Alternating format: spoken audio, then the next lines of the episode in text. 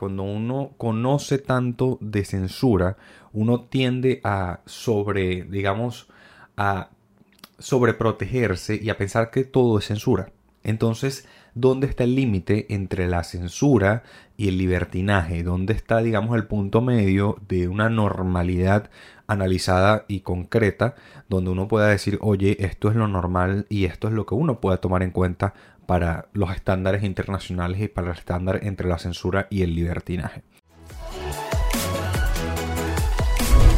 Ahora, sí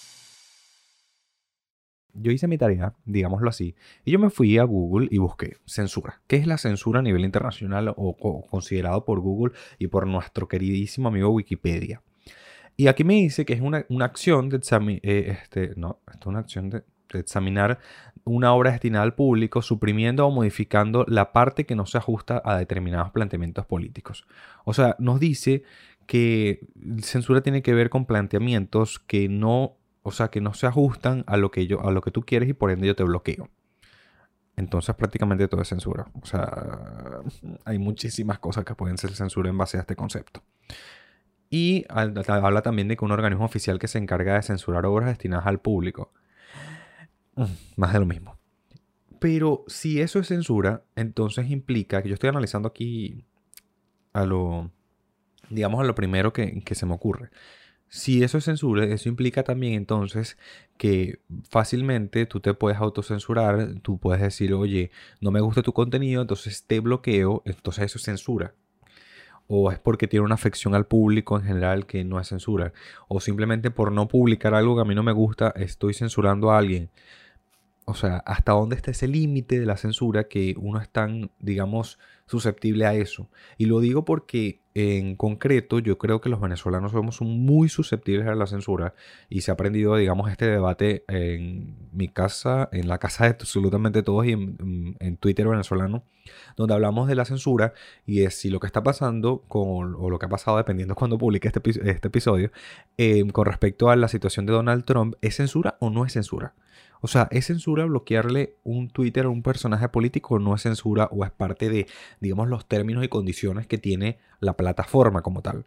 Y ahí, miren, yo he cambiado de opinión, si soy sincero, como cuatro cinco veces en un mismo... En un mismo día. O sea, en un mismo día leyendo Twitter he cambiado de opinión muchas veces. Porque o sea, al final y al cabo no es algo como estricto, establecido, que tú puedas decir, oye, sí. Pero yéndonos al otro punto, a, digamos al otro polo de la situación, hablamos de libertinaje. Una cosa es censura en el cual yo no te permito expresar tu opinión para nada porque simplemente no estoy de acuerdo con ella, sea por política, religión, sexo, cualquier cosa. Y otra cosa es libertinaje, donde encontramos que también me lo busqué en Google porque yo soy una persona que hace su trabajo y el primer concepto que encuentro es el que voy a decir aquí, que hablamos de libertinaje cuando hay una actitud irrespetuosa de la ley, la ética o la moral de quien abusa de su propia libertad a menoscabo de los demás. Oye, si analizamos este concepto como tal, entonces, si yo hago que algo que a ti no te gusta y que va en contra de tu moral, también es libertinaje. O sea, estamos hablando de libertinaje porque yo lo hice. Pero entonces, este, simplemente porque no va en contra de tu, eh, va en contra de tu moral, es libertinaje. Yo a mí me, parece más que es como que adaptado a la, ley y a lo ético, pero eso siempre tiene matices y tiene como una, algo por ahí que no, o sea, que depende mucho del ojo con que se vea. Y ahí yo vuelvo a la parte de entonces, este, de lo que es la parte de la globalización, de lo que es la parte de lo que ha pasado con Estados Unidos. Y es que, ¿hablamos de censura o no hablamos de censura? Porque si vamos a lo cierto, Twitter tiene términos y condiciones. Twitter tiene este, términos y condiciones que establecen qué es entonces las reglas del juego, por decirlo así. Pero también encontramos que hay personajes maléficos, por decirlo así, de la política internacional que están en Twitter y miren, y no cumplen con los términos y condiciones ni a trancazos. Pero ahí vamos al otro punto. ¿Qué tanto impacto tienen a nivel internacional esos personajes? ¿Y qué tanto impacto tiene el presidente de Estados Unidos haciendo comentarios tan, oye, subiditos de tono, ¿ok? No voy a decir que tiene razón o que no tiene razón sobre las elecciones y sobre todo lo que, está, lo que pasó en Estados Unidos, pero sí estamos claros que esos mensajitos son subiditos de tono. Independientemente lo veamos o lo comparemos con situación política venezolana, situación política de eh, Ecuador, Colombia, cualquier país. O sea, realmente, esos mensajes son subidos de tono. Pero yo creo que más allá de todo eso, la situación en realidad se basa en el problema de la globalización y la censura. O sea, cómo la globalización ha hecho que cada vez más sea más difícil censurar a una persona. Y las formas de censura han cambiado. Porque, por ejemplo, antes una censura fácil es la que vienen haciendo los medios de comunicación a Donald Trump desde hace mucho tiempo. O sea, no, publicar, este, cortar, la, digamos, las, formas de comunicarse, etc. Eso podríamos hablar de censura. Pero ya una censura se ha globalizado porque ahora es Twitter. O sea, es trasciende fronteras la censura, no es nada más en los medios estadounidenses, es que estás bloqueando la capacidad de una persona de hablar con todos. Y ya hablamos de que la comunicación el acceso a la información es un derecho humano. Entonces, ¿hasta qué punto uno está en la capacidad de bloquear ese acceso a la información, ya sea falsa o sea verdadera, porque no lo sabemos, al menos este ciudadano no lo sabe para nada. Pero que les digo, o sea, ¿hasta qué capacidad hay de eso?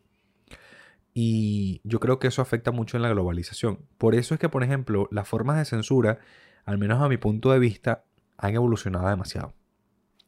Y ahí vamos al, otro punto. Si no hay censura, hay libertinaje. O sea, porque para mí los puntos medios prácticamente en este tema están muy, muy complicados. Porque o tiras por un lado o tiras por el otro. O sea, puedes caer en, en los excesos.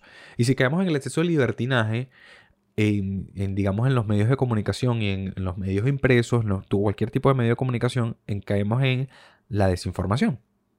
Porque de, de tanto yo publicar estupideces, porque miren, Twitter se presta para cualquier cosa, de verdad. Twitter es un submundo. Se y cuando yo tenía el programa de radio, me acuerdo que analizaba las estadísticas, las estadísticas de Twitter y había un porcentaje de información falsa que se publicaba que era descomunal.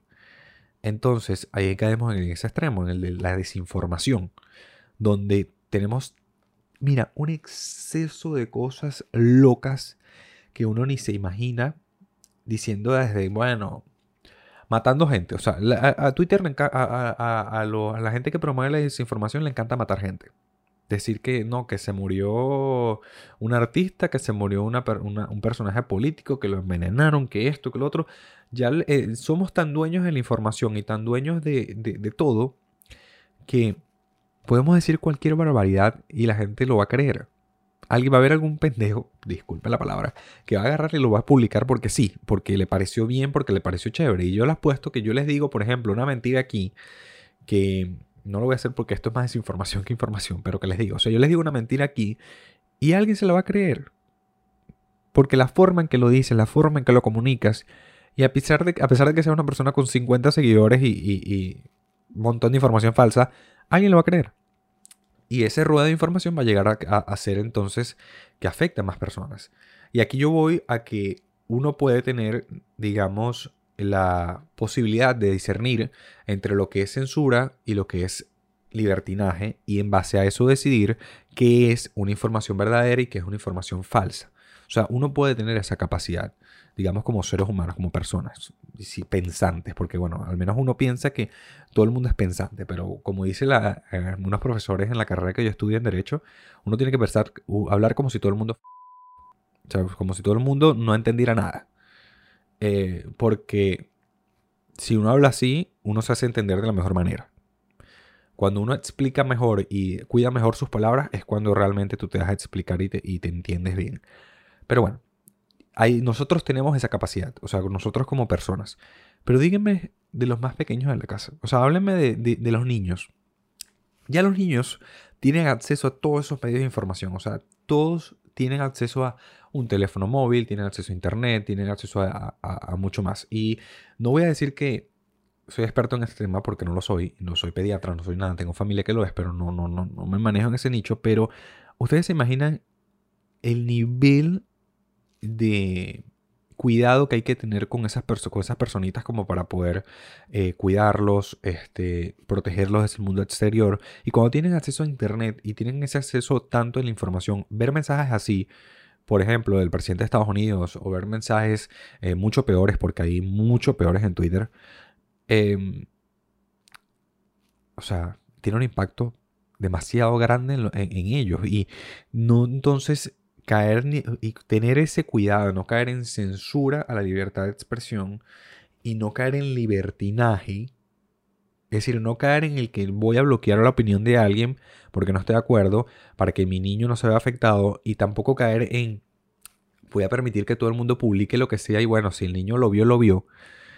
Oye, ese límite es tan complicado porque, por ejemplo, para mí, si yo soy sincero, yo soy de las partidarias que diría, por ejemplo, los niños no deberían tener acceso a Internet o tener redes sociales restringidas, mucho más restringidas y censuradas. Ahí es cuando vemos que la censura se justifica, porque no todo es bueno ni es malo.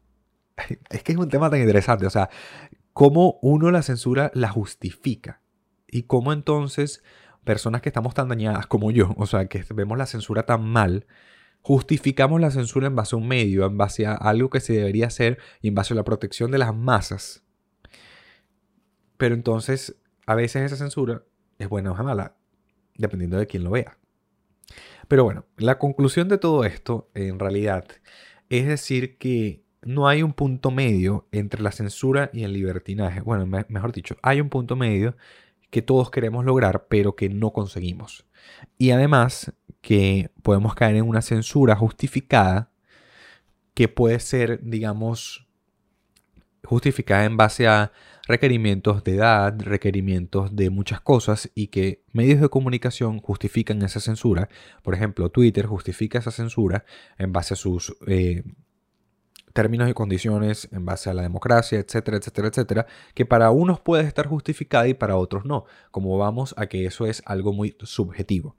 Y que por eso les digo que para, probablemente para ustedes sea algo justificado, pero para mí no. Ahora, ¿qué es mi opinión personal con respecto a eso? Para terminar, digamos, de analizar este tema, que nada es absoluto.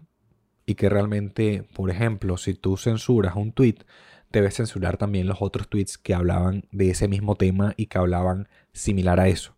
No puedes aplicar la norma para unos y la norma para otros no se aplica. Entonces, si vamos a lo cierto, para mí deberían bloquear la cuenta del presidente, bueno, del gordo malévolo. ya sabemos, no, voy a nombrar el, no voy a decir el nombre, el gordo malévolo de Venezuela. También debería ser bloqueada, porque llama al odio y a muchas cosas. Pero no se hace. O sea, ahí vamos a que todo se mueve por intereses. La censura también se mueve por intereses. Y el libertinaje también. O sea, no podemos caer en ninguno de los extremos, aunque siempre caemos ahí. Así que bueno, vamos a ver, díganme ustedes qué opinan de esto, porque realmente yo ya estoy frustrado, o sea, de cambiar de opinión cada cinco minutos. Y este fue el primer episodio de hablar un poquito sobre las cosas de la vida sin hablar tampoco de, muchas cosas muy profundas, porque tampoco si no vamos a lo profundo ahí nos perdemos. Así que sigamos hablando.